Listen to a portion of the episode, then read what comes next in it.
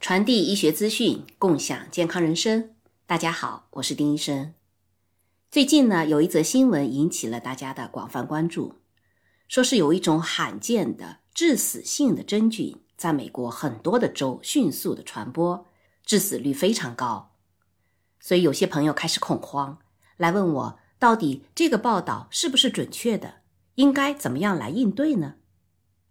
为此呢，我查阅了美国疾病预防和控制中心 （CDC） 的官方的网站，找到了这一篇发表于三天前，也就是这个星期一，三月二十号的报道的原文。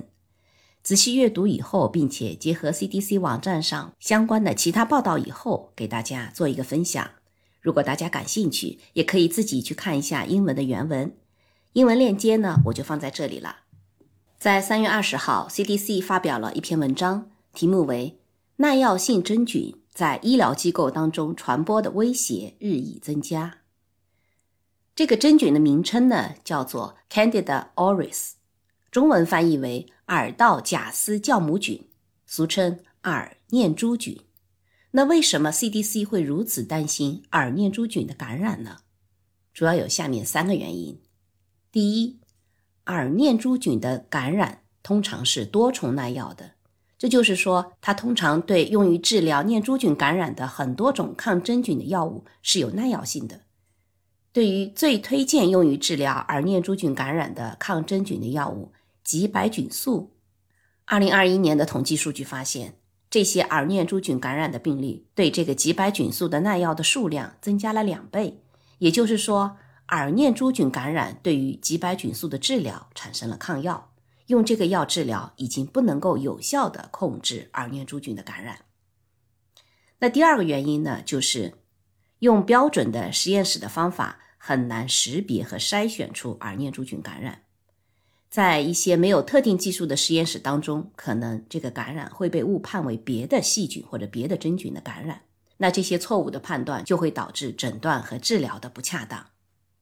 第三点原因是因为耳念珠菌的感染。导致了在医疗机构这个感染的广泛的爆发，因此呢，迅速的识别出在住院患者当中有没有耳念珠菌感染的病例非常重要，以便于医疗机构能够快速的采取特殊的预防措施来阻止这个真菌的传播。那耳念珠菌会引起哪些类型的感染呢？耳念珠菌它会引起血液感染、伤口感染和耳部的感染。目前呢，在呼吸道和尿液的标本当中也有检测出耳念珠菌，但是还不清楚它是不是会引起肺部感染或者膀胱感染。那怎么样来诊断耳念珠菌的感染呢？像其他念珠菌的感染一样，耳念珠菌感染通常是通过血液或者通过其他的体液培养来进行诊断。但是呢，而念珠菌比其他更常见的念珠菌的类型更难以从培养物当中进行识别。这就要求有特殊的实验室测试来识别出耳念珠菌的感染。我们关心的可能是谁会感染耳念珠菌呢？哪些人的风险是比较大的呢？在这里呢，大家要放心的是，一般来说，这个真菌感染对健康人是没有威胁的，只是有那些严重的基础疾病需要侵入性的医疗设备诊断或治疗的病人。或者呢，长期在医疗机构住院，或者频繁出入医疗机构需要诊断治疗的人呢，他感染耳念珠菌的风险就会增加。比如老年人长期住在疗养院，并且呢，有一些进入体内的一些管路，比如说插了呼吸管、插了胃管，或者说是中心静脉导管，那这些病人呢，似乎感染耳念珠菌的风险是最高的。目前有限的数据表明，耳念珠菌感染的危险因素通常和其他类型的念珠菌感染的危险因素是相似的。这些风险因素包括近期有没有动过手术、有没有糖尿病、有没有广泛的抗生素和抗真菌药物的使用的历史。目前，从早产儿到老年人，所有的年龄段的患者当中都有发现耳念珠菌的感染。当然，还需要进一步的研究来了解。更多关于耳念珠菌感染的一些危险因素。那这个耳念珠菌是怎么样被发现的呢？它是在2009年在日本首次被发现的。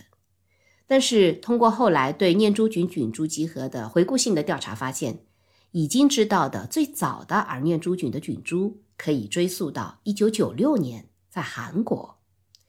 CDC 认为呢，耳念珠菌是一种新兴的病原体。从发现以来，已经有很多国家发现了越来越多的耳念珠菌感染的病例。那为什么叫耳念珠菌？它的名称是怎么来的呢？Candida auris，auris 是拉丁语，它的意思是耳朵。但是尽管它的名字是耳朵，但是耳念珠菌也是可以影响身体的其他的部位的，也可能导致侵袭性的感染，会导致血液感染和伤口的感染。目前耳念珠菌的感染发生在全球哪些地方呢？目前包括在美国在内的三十多个国家和地区都报告了耳念珠菌的感染。但是呢，由于耳念珠菌它的鉴定需要有专门的特殊的实验室的方法，因此呢，也有可能在有些地方已经有这个菌株的感染，但是还没有被发现或者还没有被报告。在美国，从二零一九年到二零二一年期间。美国就一共有十七个州报告了出现了州内有史以来的第一例耳念珠菌感染的病例。根据 CDC 的统计，二零二二年这个病例数仍然在继续增加。那这个耳念珠菌感染是怎么样在全球传播的呢？CDC 对来自于东亚、南亚、南部非洲和南美洲地区的耳念珠菌的标本进行了全基因组测序，结果发现。每个区域内的分离株，它彼此之间是非常相似的，但是呢，不同地区之间又有相对的不同，所以这些差异也表明了耳念珠菌几乎同时在多个地区，它都是一个独立的状态出现的。那大家可能更关心的是，如果感染了耳念珠菌，会有些什么样的症状？那这些症状呢，可能包括有发热、寒战，就是发冷、发抖啊。头痛和呼吸困难等等，CDC 建议呢，如果你认为自己可能患有耳念珠菌的感染，或者你可能有过潜在的接触，那就应该去看一下医生，去进行一下相关的筛查和诊断。因为报告致死率比较高，那耳念珠菌感染可不可以治疗呢？这也是大家关心的问题。刚才已经提到了。大多数的耳念珠菌感染可以用一种叫做吉白菌素的抗真菌药物来进行治疗，但是呢，目前发现已经有越来越多的耳念珠菌感染对包括吉白菌素在内的很多抗真菌药物的治疗呢都有抗药性，使得这个疾病就更难治疗了。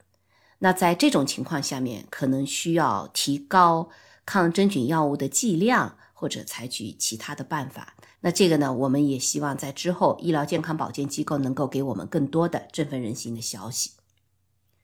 既然报道致死率很高，那我想大家也很关心耳念珠菌感染真的会不会导致死亡？答案呢是肯定的，任何耳念珠菌感染都有可能是致命的。我们不知道耳念珠菌感染的患者是不是比其他念珠菌感染的患者更容易死亡。但是根据目前有限数量的患者的一些信息，百分之三十到六十的耳念珠菌感染的患者已经死亡。